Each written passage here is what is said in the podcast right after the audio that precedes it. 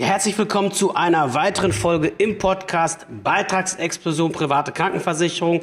Heute mit dem Thema Krankentagegeld und Berufsunfähigkeit. Funktioniert das beides? Wie machst du es vor allen Dingen am schlausten? Und warum ist es so wichtig, von Anfang an diese beiden Themen gut aufeinander abzustimmen? Viel Spaß beim Reinhören.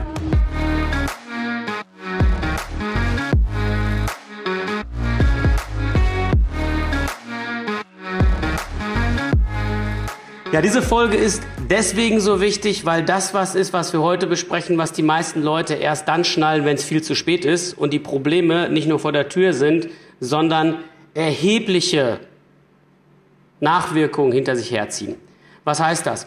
Du musst dir vorstellen, egal ob du gesetzlich oder privat krankenversichert bist. Die kümmern sich ja im Ernstfall, wenn wir irgendwas krankheitsmäßig haben, nur darum, dass die Arztrechnungen bezahlt werden. Eine gute private Krankenversicherung sicher besser als die gesetzliche. Aber das hilft uns natürlich wirtschaftlich nicht weiter, wenn es um unseren Verdienstausfall geht. So, wenn jemand in der gesetzlichen Krankenversicherung ist, ist meinetwegen angestellt, kriegt sechs Wochen Lohnfortzahlung im Krankheitsfall, sind die ersten sechs Wochen noch in Ordnung. Nur danach gehen auch für einen gesetzlich Versicherten die Probleme los. Zumindest dann, wenn er sehr gut verdient. Also sehr gut verdient heißt größer 2900 Euro netto, weil dann wird es schon das erste Mal so sein, dass es weniger Geld aufs Konto gibt nach sechs Wochen. Bei Selbstständigen und Freiberuflern, gerade wenn sie privat versichert sind oder auch Angestellten, wenn sie privat versichert sind, ist das eine Baustelle, um die man sich tunlich selber kümmern muss. Und in der letzten Folge zum Krankentagegeld habe ich erzählt, wann sollte man Krankentagegeld machen, in welcher Höhe macht man es am schlausten, ab wann soll das zahlen. Das sind alles Dinge, die sind schon mal super wichtig, dass man die verstanden hat. Heute gehen wir noch mal einen erheblichen Schritt weiter. Warum? Du musst dir vorstellen, wenn du längere Zeit krankheitsbedingt oder unfallbedingt aus der Kurve geworfen wirst, dann ist es so, dass die Krankentagegeldversicherung dafür bis auf weiteres erstmal aufkommt. Und jetzt sehen wir mal den Fall, du bist angestellt, hast sechs Wochen Lohnfortzahlung, bist privat krankenversichert oder von mir aus gesetzlich versichert und hast eine Lücke. Und diese Lücke oder dein Einkommen wird gesichert über die Krankentagegeldversicherung bis auf weiteres. Wenn man das privat abgeschlossen hat, gibt es auch nicht die Deckelung wie in der gesetzlichen auf 78 Wochen, sondern die privaten Tagegeldversicherungen zahlen so lange weiter, bis du wieder fit bist. Der Streitfall ist ein ganz anderer. Und zwar, irgendwann kann der Krankentagegeldversicherer auf die Idee kommen und kann sagen, pass mal auf, du bist jetzt schon monatelang out of order. Bring uns mal Nachweise, ob du wirklich nur krank bist oder eventuell auch mehr als das. Und in der Praxis ist es häufig so, die Leute werden erstmal krankgeschrieben und dann irgendwann nach ein paar Monaten fällt ihnen ein, ich habe ja auch noch eine Berufsunfähigkeitsversicherung. Vielleicht kann ich die Kohle auch noch zusätzlich kassieren weil ich bin länger als sechs Monate gesundheitlich in der Lage, meinen Job auszuüben. Also per Definition, wenn du noch eine Berufsunfähigkeitsversicherung hast, und die ist in vielen Fällen sinnvoll, weil die Krankentagegeldversicherung ist zumindest die praktische Erfahrung, die wird in der Regel nach ein, anderthalb Jahren irgendwann die Zahlung meistens einstellen und dann kommt nichts mehr. Für jemanden, der in der Rentenversicherung ist, der kriegt Erwerbsminderungsrente. Die durchschnittliche Erwerbsminderungsrente bundesweit liegt irgendwo um die 700 Euro. Das heißt also, das wird nicht ganz viel bringen. Auch Beamte, wenn ihr ein Beamter zuhört, du kannst dich auch nicht in Sicherheit wiegen, weil du kriegst am Anfang nur die Mindestversorgung, wenn du länger ausfällst und dienstunfähig wirst. Das liegt irgendwo so vielleicht bei 1400 Euro. Ähm, dafür musst du schon bestimmte Voraussetzungen erfüllen. In allen Fällen ist es sinnvoll, solange man seine Schäfchen noch nicht im Trocknen hat. Solange man noch darauf angewiesen ist, dass man körperlich oder geistig funktioniert in diesem Land. Dafür gibt es keine soziale Hängematte, beziehungsweise die ist sehr löchrig. Solange ist man darauf angewiesen, dass man sich da vernünftig gegen absichert. Und ein berufsrespektive Dienstunfähigkeitsschutz, so heißt er bei Beamten, ist dafür eine gute Möglichkeit. Jetzt passiert dir das Szenario, du wirst krankgeschrieben, hast auch dein Krankentagegeld, kassierst das. Das kommt ja schon, sagen wir mal, beim Angestellten nach sechs Wochen und wenn du selbstständig oder freiwillig bist, freiwillig, äh, Quatsch, Freiberufler bist und hast es vielleicht schon nach zwei Wochen oder vier Wochen, kannst es dir aussuchen, zu wann es vereinbarst, dann kommt dieses Geld bis auf weiteres erstmal von der Krankenkasse. Nur irgendwann wenn dir dann auffällt, ey, ich habe auch eventuell noch einen Berufsunfähigkeitsschutz in meinem Ordner schlummern, ich beantrage die Rente jetzt mal und die wird rückwirkend bewilligt, dann kann dir Folgendes passieren. Ich zitiere dir einfach mal aus dem, was hier gerade wieder äh, urteilsmäßig verkündet worden ist. Da ist zum Beispiel jetzt jemand gewesen, der hat seine Berufsunfähigkeitsversicherung dann auch durchgedrückt bekommen. Das heißt, der war krankgeschrieben länger als sechs Monate. Und wenn man länger als sechs Monate seinen Job zu der Hälfte der normalen Arbeitszeit nicht ausüben kann, dann zahlen in der Regel die privaten Berufsunfähigkeitsversicherer. So, und hier war der Fall, dass jemand das Krankentageld bekommen hat und hat dann irgendwann seine Berufsunfähigkeit beantragt. So. die hat er auch rückwirkend bewilligt bekommen, weil die meisten Berufsunfähigkeitsversicherer zahlen rückwirkend die Rente. Und insbesondere, wenn da noch so eine sogenannte Arbeitsunfähigkeitsklausel drin ist, dann gibt es das Geld sogar relativ schnell rückwirkend. Das Problem ist nur dabei, dass viele Krankentagegeldversicherer dann sagen, ja, ist ja cool, du bist gar nicht krank gewesen, du bist berufsunfähig gewesen, das ist ja hier schwarz auf weiß dokumentiert. Die fragen dich auch regelmäßig nach einem Update zu deinem Status und du bist verpflichtet, das entsprechend anzuzeigen. Da gibt es den Paragraphen 11 der Anzeigepflicht bei Wegfall der Versicherungsfähigkeit, wo man quasi dann dem Versicherer, also dem Krankentagegeldversicherer sagen muss, du eigentlich habe ich gar keinen Anspruch mehr drauf. Dann ist es eben so, dann kann es dir passieren, dass der Krankentagegeldversicherer sagt, ja, du warst ja gar nicht krank, du warst berufsunfähig. Wir möchten rückwirkend unser Geld zurückhaben. Und das ist genau hier jemandem passiert. Hier steht es drin, 40.000 Euro ähm, musste derjenige zurück, äh, zurückzahlen. Die Situation war eben genau die. Die Berufsunfähigkeitsversicherung eines Mannes hatte nach knapp zwei Jahren rückwirkend dessen Berufsunfähigkeit anerkannt und ihm die vereinbarte Berufsunfähigkeitsrente von 3.600 Euro im Monat gezahlt. Darauf forderte der Krankentagegeldversicherer die für diesen Zeitraum von 656 Krankheitstagen insgesamt an den Mann ausgezahlten 40.300 Euro von ihm zurecht, zurück. Zurecht. Ja? Das heißt also, das ist oftmals ein Problem. Deswegen total wichtig, wenn du heute hier reinhörst.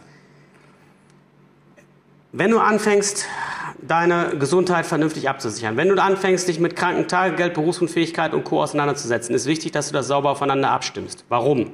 Die meisten Menschen, die ich hier auf den Tisch kriege mit ihren Policen und die sich, egal ob vor ein paar Jahren oder kürzlich versichert haben, bei denen ist es oft so, die haben irgendwie ein Krankentagegeld von 100 Euro, 150 Euro, 200 Euro am Tag, kriegen dann irgendwie 3, 4, 5, 6.000 Euro Krankentagegeld. Aber die Berufsunfähigkeitsverträge, die sind meistens mit 1500, 2000 oder 2500 Euro Rente hinterlegt. Und jetzt stell dir einfach Folgendes vor. Jemand kriegt sein Krankentagegeld von 4000 Euro im Monat. Ein Jahr lang sind 48.000 Euro. Dann wird rückwirkende Berufsunfähigkeit bescheinigt. Hat 2000 Euro Rente, was nach mal 12 24.000 sind. Dann zahlt er die 48 zurück und hat nur 24.000 Euro zur Verfügung, hat 24.000 Euro Schulden sozusagen von jetzt auf gleich. Und das muss nicht sein, wenn du dich vorher damit beschäftigst. Zwei Dinge sind dort ganz wichtig. Das erste, ich empfehle dir dringend, deinen Berufsunfähigkeitsschutz nicht sehr viel geringer zu machen als die Krankentagegeldabsicherung. Warum?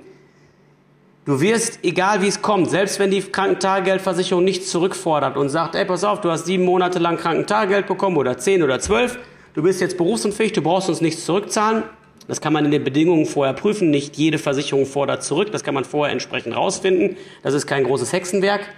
Aber du kriegst ab jetzt kein Krankentagegeld mehr, sondern deine Berufsunfähigkeitsrente. Und vorher hattest du 4.000 Euro Krankentagegeld steuerfrei auf dem Konto und jetzt sind es dann nur noch 2.000 Euro Berufsunfähigkeitsrente. Ja, wie soll das in der Praxis funktionieren? Du hast Sparverträge, du hast vielleicht ein paar hungrige Mäuler zu versorgen, du hast entsprechende Fixkosten, du hast vielleicht irgendwie Miete oder ein Haus oder eine Wohnung abzutragen. Wo willst du denn heute dann mit einmal mit einer Einkommensverhalbierung dauerhaft klarkommen? Ich habe Kumpels, die sind mittlerweile seit zehn Jahren und mehr berufsunfähig. Ähm, in der Größenordnung hätte denen das Genick gebrochen, dann wären zu den gesundheitlichen Problemen noch massive finanzielle Schwierigkeiten obendrauf gekommen. Geh doch besser hin und mach es in jungen Jahren richtig, weil in jungen Jahren stehst du im größten Risiko. Wenn du jetzt ausfällst, wenn du jetzt die Situation hast, dass du irgendwie ich nehme mal einen Kumpel von mir, Michael beispielsweise, habe ich Abi mitgemacht, der hat mit Anfang 30 als Torwart von Preußen Münster einen Schlaganfall bekommen. So, der ist jetzt seit 15 Jahren zwar noch mitten im Leben, der kann auch noch irgendwo sein Leben entsprechend leben, aber der ist halt nicht mehr schnell genug im Kopf, um noch irgendeiner Arbeit nachzugehen. So, und kriegt seit 15 Jahren eine Berufsunfähigkeitsrente. Wenn die nicht in ausreichender Größenordnung da gewesen wäre, wäre das ein Problem. Von daher ist es doch immer schlau, sich in der Zeit, wo man im höchsten Risiko ist, sprich in den jungen Jahren, wo man noch seine Schäfchen nicht im Trocken hat, wo man noch kein passives Einkommen aufgebaut hat, wo man auch nicht viel erspart hat, Erspartes hat, noch nicht vielleicht nebenbei irgendwie schon die ersten Eigentumswohnungen erworben hat oder, oder, oder, wo man einfach finanziell gesehen den größten Schiffbruch erleiden so, äh, würde, einfach am schlausten, man versichert sowohl das Krankentagegeld vernünftig, aber, und das ist das, was ich häufig eben nicht sehe, auch gleichermaßen die Berufsunfähigkeit in entsprechender Größenordnung, sodass dann ein fließender Übergang sichergestellt ist, auch wenn das Krankentagegeld einstellt oder rückwirkend was zurückhaben will, dass das kein Problem ist, weil die Berufsunfähigkeitsversicherung das vollumfänglich auffängt.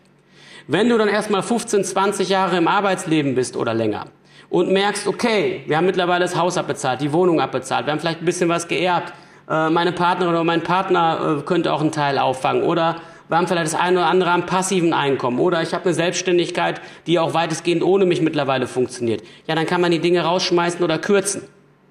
Dann hat man über die Zeit gerechnet auch nicht mehr gezahlt als derjenige, der nie richtig beraten wurde, hat ein Krankentagegeld von 4.000 gehabt, eine Berufsunfähigkeit von 2.000, die Berufsunfähigkeit bis zum seinem 67. Lebensjahr durchgezahlt. Zum Glück ist meinetwegen nichts passiert, aber wenn man seine Gesamtbeiträge über die Laufzeit sieht, dann sind die auch nicht günstiger als bei jemandem, der die ersten 15, 20 Jahre eine hohe Berufsunfähigkeitsrente hatte und sie dann danach eventuell passend zusammengestrichen oder ganz rausgenommen hat.